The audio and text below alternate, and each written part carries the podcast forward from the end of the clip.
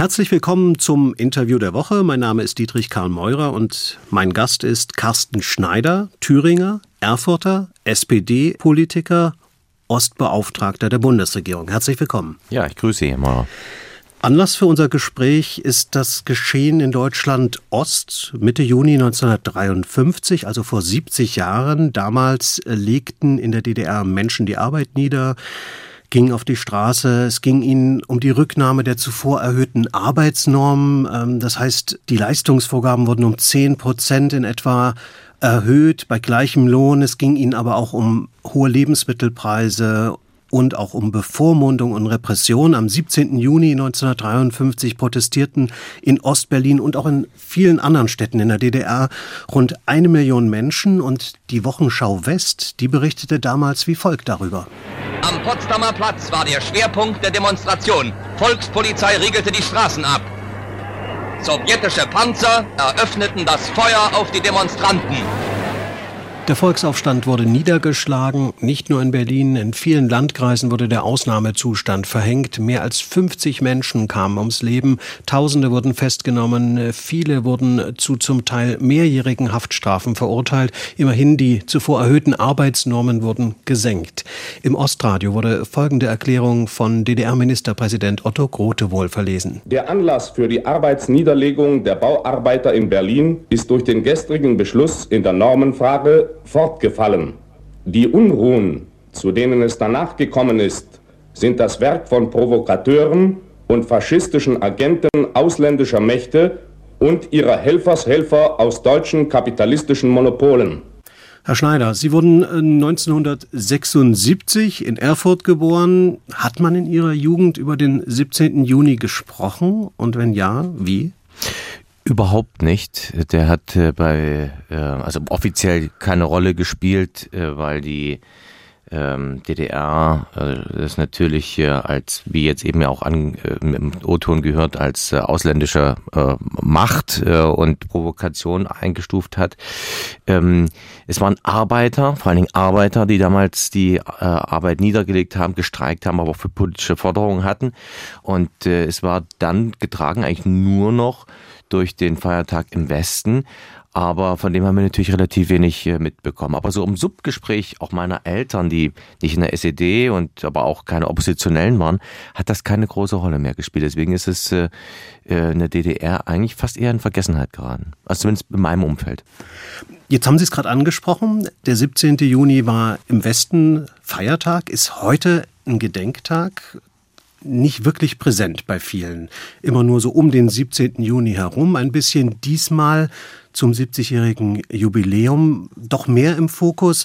Ähm, der Historiker Hubertus Knabe, der intensiv über den Aufstand äh, geforscht hat und das maßgebliche Standardwerk über den 17. Juni geschrieben hat, der befürchtet, dass das nun jetzt nach diesem Jubiläum wieder komplett ins äh, Vergessen geraten könnte, das Geschehen. Haben Sie die Befürchtung auch?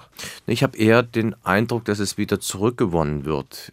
Wenn ich die Debatten in den letzten Jahren vergleiche, ist es eher so, dass jetzt der 17. Juni wieder stärker auch in den Fokus kommt. Und ich würde mal den Bezug nehmen, nicht nur auf die DDR-Geschichte, sondern in die mittel- und osteuropäische Zeit einbinden, weil 1953 war der erste Aufstand gegen das sowjetische Besatzungsregime, ich sag mal gegen die SED, aber natürlich niedergeschlagen von sowjetischen Panzern. 56 äh, Ungarn, 68 Prag, 80er Jahre Polen.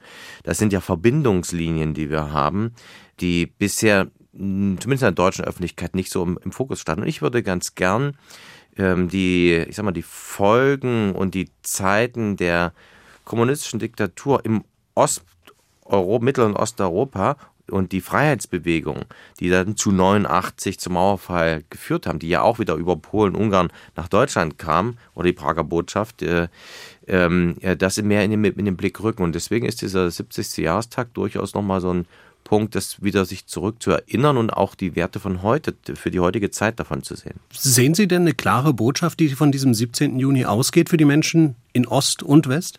Ja, dass Freiheit doch wichtiger und stärker ist als alles andere, der Wille danach.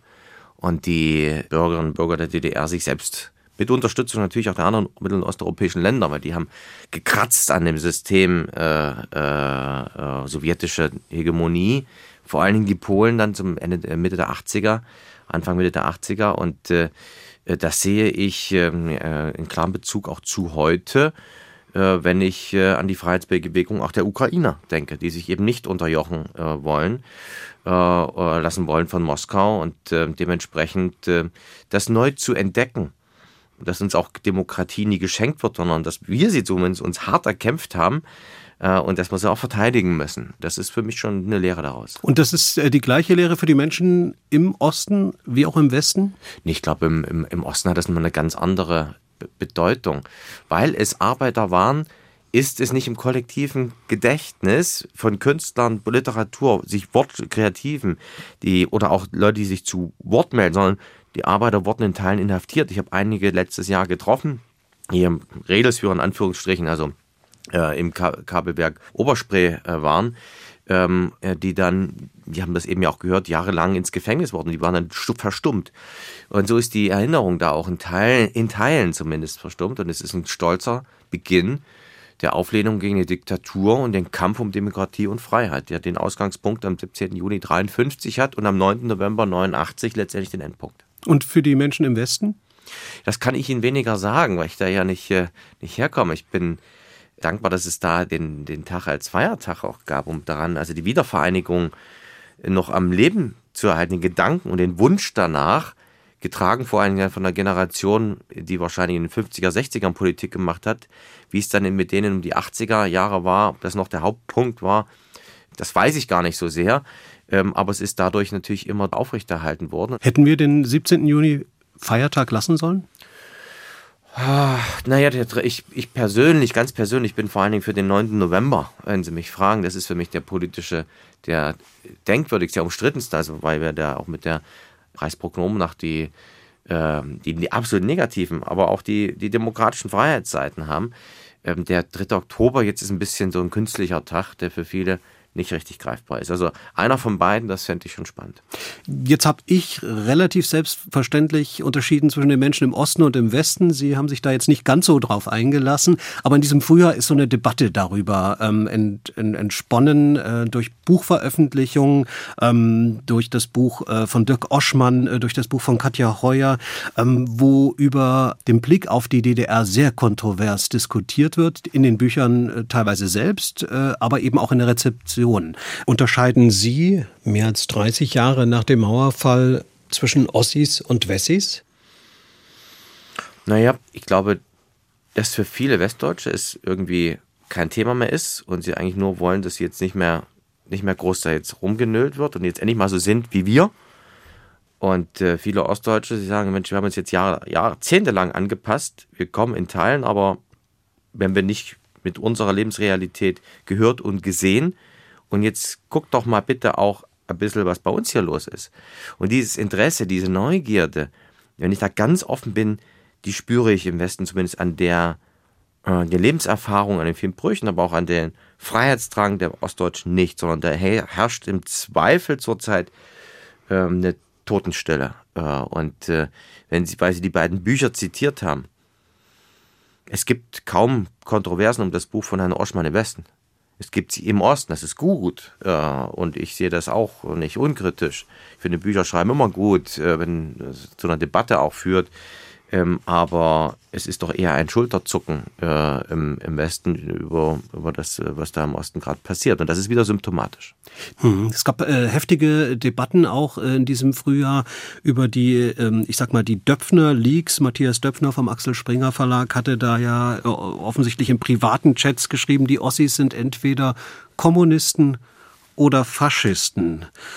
Manch einer im Westen hat da möglicherweise äh, zugestimmt, äh, vielleicht noch eher als im Osten. Da gab es mehr Widerspruch. Ähm, wie ist das? Sind die Ossis tatsächlich aus Ihrer Sicht anfälliger äh, für Populisten? Lässt sich so vielleicht auch der Erfolg der AfD in der ja, ehemaligen DDR erklären? Sehen Sie da tatsächlich äh, irgendwie eine Linie? Ich fand vor allem symptomatisch, dass das, was Herr Döpfner äh, da nachts in seiner wie auch immer Umnachtung geschrieben hat, äh, wahrscheinlich ziemlich viele denken. Ich glaube nicht, dass das eine Einzelmeinung ist und ziemlich, äh, sondern es traut sich nur keiner äh, noch in die Debatte rein. äh, die Debatten Ost-West werden ja fast nur noch von Ostdeutschen geführt, weil viele Westdeutsche sich gar nicht mehr trauen.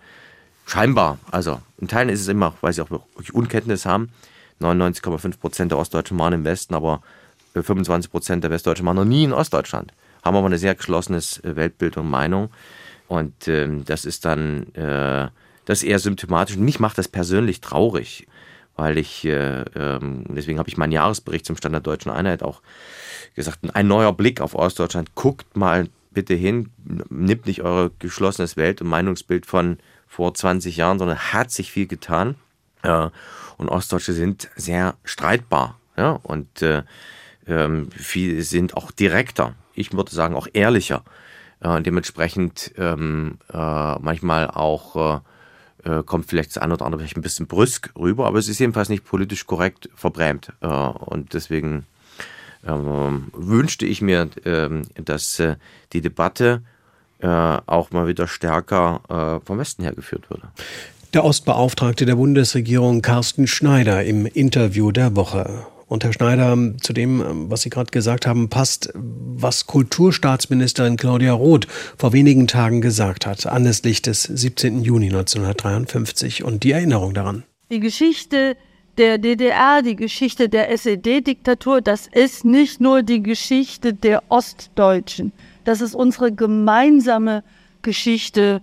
Und es ist überfällig, dass wir das begreifen und uns auch dieser Verantwortung stellen.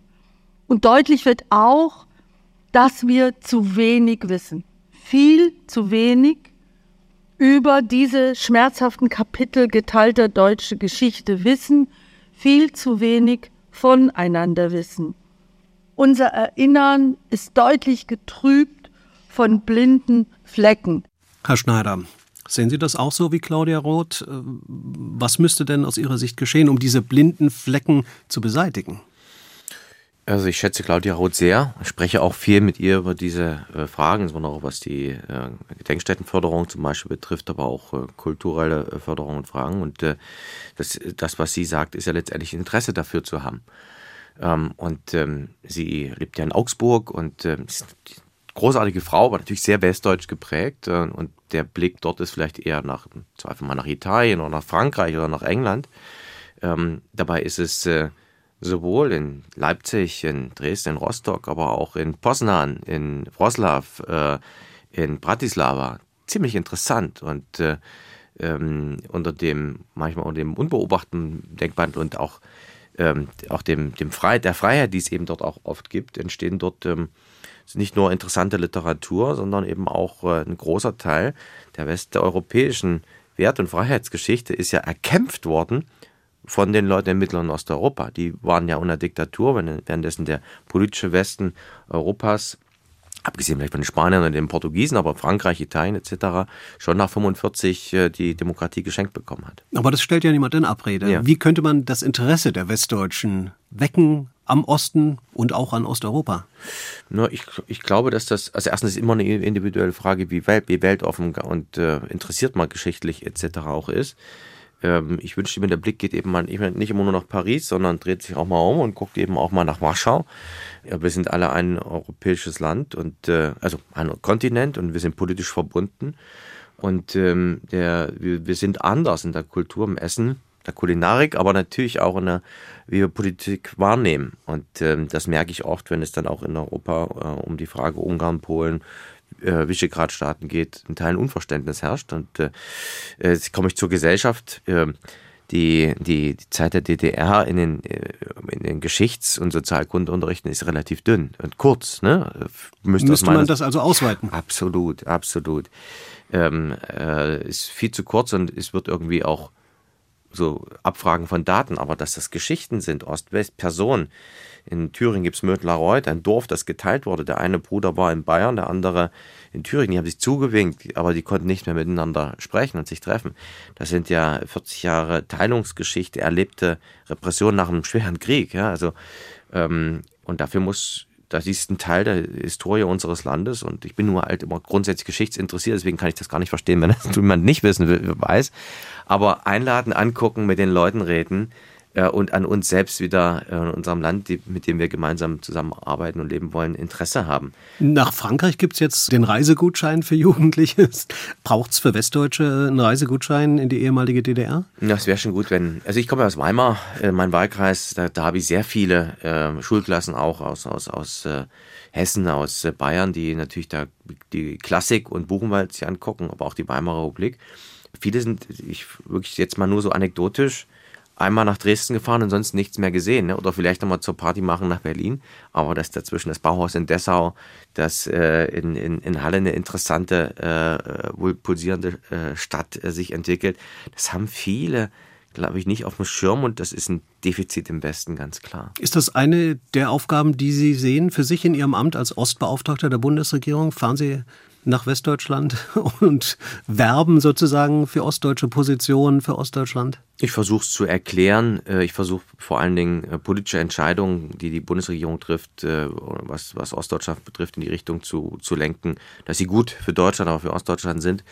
Ähm, aber ich bin nicht der Erklärbär der Ostdeutschen für die Westdeutschen. Da muss das Interesse schon, schon selbst da sein. Und ich wünschte mir, wir hätten mehr Austausch auch auf der Ebene der Städtepartnerschaften und Vereine. Das ist eingeschlafen. Ich hatte 60 Bürgermeister äh, im Kanzleramt aus dem Osten gefragt, habt ihr noch so Partnerschaften mit westdeutschen Städten?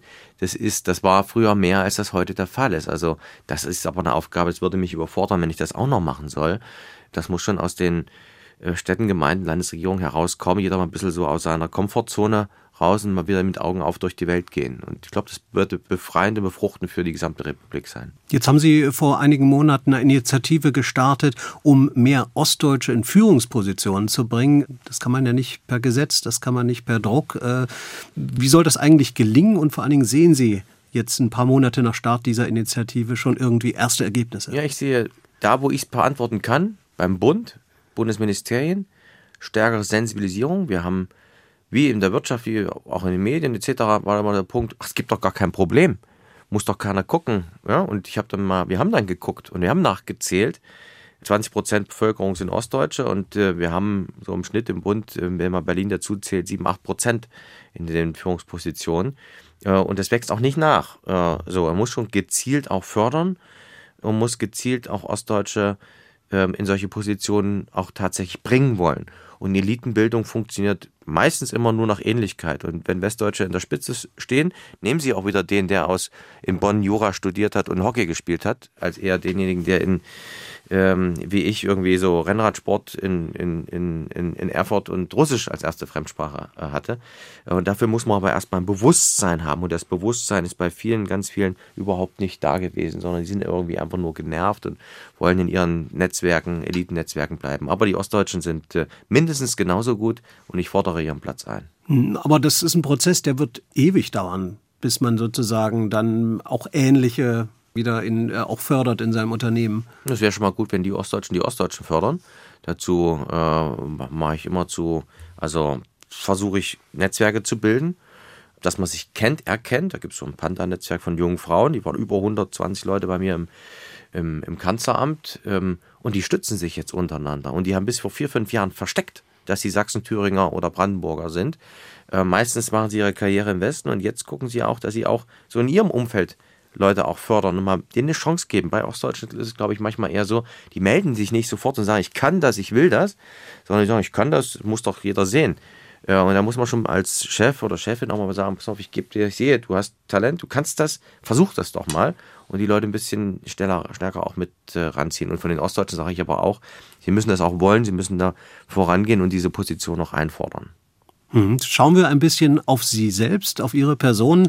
Ähm, Sie waren lange normaler Parlamentarier. Fehlt Ihnen jetzt als Staatsminister das Parlamentsleben? Es ist jetzt eine sehr interessante Erfahrung, auch im Kanzleramt ähm, äh, direkt die, die Steuerung ich sag mal, der Regierung mitzuerleben und auch da, wo es notwendig ist und wo ich es kann, auch mit einzugreifen. Äh, Parlament ist was ganz anderes, habe ich nochmal äh, sehr wertschätzen gelernt, ähm, aber äh, vermissen tue ich, mache jetzt das gern äh, und dann schauen wir mal, was dann nach wieder kommt. Von außen beobachtet gibt es ja so einen Unterschied zwischen dem Plenum, zwischen den Debatten, wo man sich hakelt, offen attackiert, äh, auch in den Reden von den unterschiedlichen äh, Fraktionen. In den Ausschüssen wird davon berichtet, dass es sehr äh, sachliche Arbeit ist. Ähm, wie bringt man das eigentlich zusammen, dieses, diese Attacke auf der einen Seite und dann äh, gemeinsam zu einem Ziel zu arbeiten hin? Ich habe in diesem Land auch schon in meiner Zeit viele Krisen erlebt, Finanzkrise zum Beispiel, 2008, 2009. Und ähm, da war es wichtig, dass wir als Demokraten, Ab Abgeordnete, äh, neben einem parteipolitischen Geplänkel ein gemeinsames Interesse haben.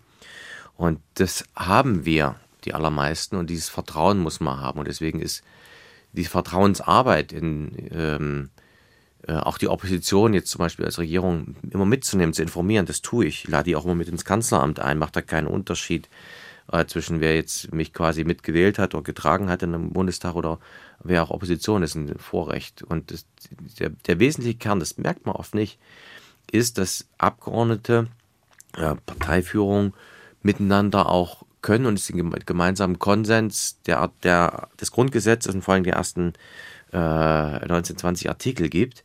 Äh, und den gibt es in diesem Land. Und darauf kann dieses Land ziemlich stolz sein, weil es dazu führt, dass in schwierigen Zeiten aber wir auch gemeinsam handeln. Auch Opposition und Regierung. Das gibt es in Spanien zum Beispiel oder in Italien gar nicht. Die, die bekämpfen sich aufs Blut. Und äh, deswegen ist die scharfe Debatte im Bundestag, Unterschiede auch mal deutlich machen, gehört dazu. Äh, trotzdem gibt es einen Grundkon demokratischen Grundkonsens, der dieses Land prägt. Und das ist gut. Mhm. Sie spielen Fußball, Sie spielen im FC Bundestag. Äh, das ist ein Team, das kennen vielleicht nicht alle, geformt aus Abgeordneten und auch Sie, ne? als, als auch, Staatsminister ja. sind Sie dabei.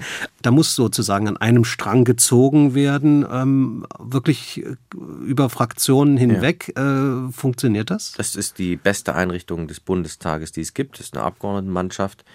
Wir spielen einmal sitzungswöchentlich. Ich war früher Stürmer, mit 22 war ich noch schnell. Ich bin mittlerweile Innenverteidiger. Spiele jetzt wie Makoto Hasebe eher mit Auge als mit Geschwindigkeit. Aber ich habe darüber viele feste, viele Freundschaften entwickelt. Und äh, meistens sind es gar nicht sogar sehr, sehr, dass die eigenen Parteileute, die Freundschaften sind, die wahren sind, eher die aus den anderen Fraktionen.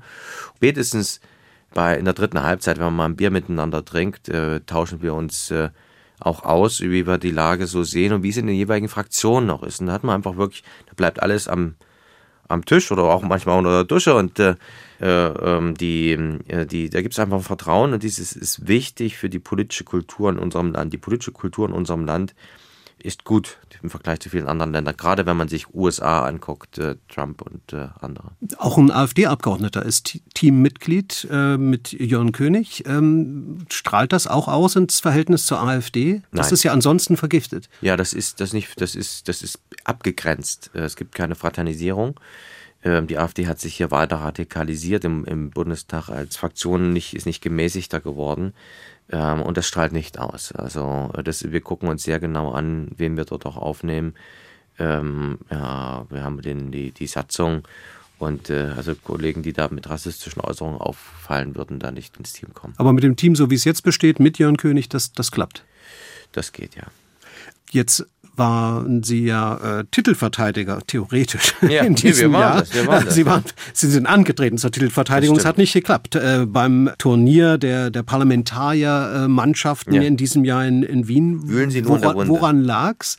Ja, es haben, es haben zwei maßgebliche Spieler gefehlt der Stürmer äh, Oliver Luxic, der hat sich verletzt. Also der, wir haben keinen anderen von der FDP, der die Tore macht. Und hinten Johannes Schätzel mit mir in der Innenverteidigung, junger Kerl, der nochmal dreimal schneller ist, der hat sich auch verletzt. Und äh, das waren zwar die zwei wesentlichen Spieler. Plus, die anderen sind auch einfach besser geworden. Die Finnen haben einen ehemaligen Zweitbundesligaspieler, der lange beim Hallenser Fußballclub gespielt hat, jetzt als Abgeordneten drin, einen Vize-Olympiasieger äh, im Eisschnelllauf, der ist mir immer zu weggerannt, den konnte ich nicht stellen auf der rechten Seite und äh, die waren einfach besser. Wir müssen, wir müssen das nächste Mal uns noch mehr anstrengen. Das war 70 Jahre nach dem Volksaufstand in der DDR am 17. Juni 1953 das Interview der Woche mit dem Ostbeauftragten der Bundesregierung Carsten Schneider. Herzlichen Dank dafür. Ich danke Ihnen, Herr Mauer.